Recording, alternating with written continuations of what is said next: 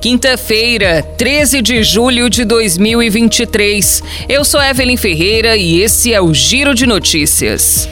Já está aberto o período de complementação da inscrição no processo seletivo da segunda edição de 2023 do Fundo de Financiamento Estudantil, FIES. Segundo o Ministério da Educação, os pré-selecionados na chamada única do FIES devem realizar o procedimento pelo Portal Único de Acesso ao Ensino Superior até às 11h59 da noite desta sexta-feira. Após a complementação, o candidato deve validar as informações declaradas no ato da inscrição. O prazo para validação é de até cinco dias úteis após a data da complementação da inscrição, que deverá ser realizada diretamente na instituição de ensino superior para a qual o candidato foi pré-selecionado. O MEC informa também que os não pré-selecionados na chamada única do processo seletivo constarão automaticamente na lista de espera para fins de preenchimento das vagas não ocupadas. De acordo com o Ministério, a eventual pré-seleção de candidatos participantes da lista de espera vai ocorrer no período de 18 de julho a 29 de agosto no Portal Único de Acesso.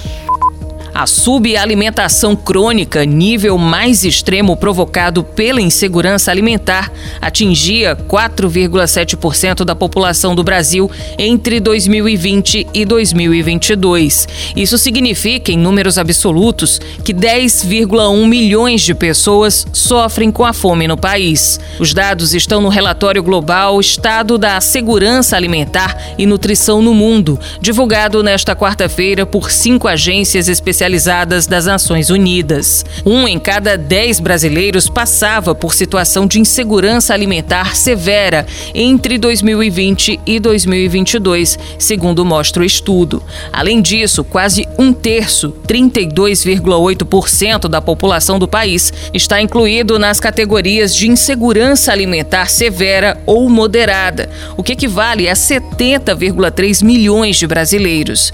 A situação mostra um agravamento na acesso à segurança alimentar no país.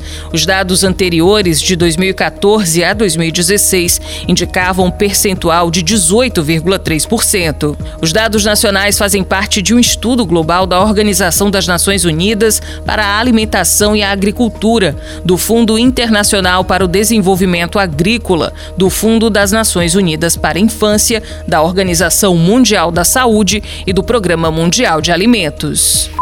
As infecções pelo vírus SARS-CoV-2, que provoca a Covid-19, estão em queda na população adulta na maioria dos estados brasileiros, segundo aponta o boletim Infogripe, divulgado nesta quarta-feira pela Fundação Oswaldo Cruz.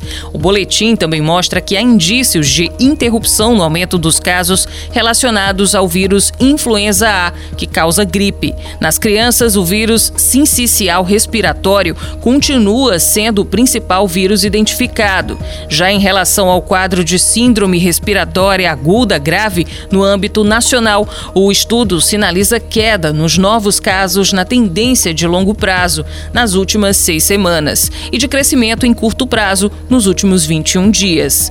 Os dados são referentes à semana epidemiológica de 25 de junho a 1 de julho.